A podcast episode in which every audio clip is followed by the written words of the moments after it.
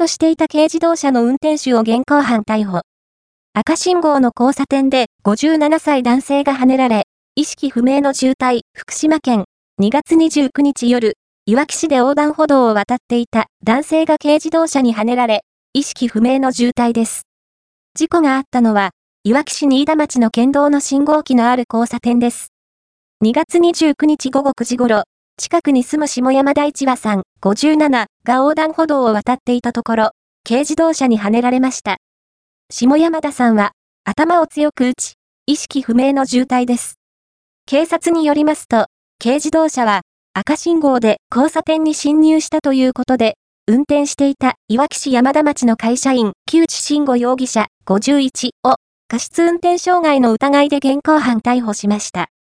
木内容疑者は、ぼーっとしていたなどと、容疑を認めているということです。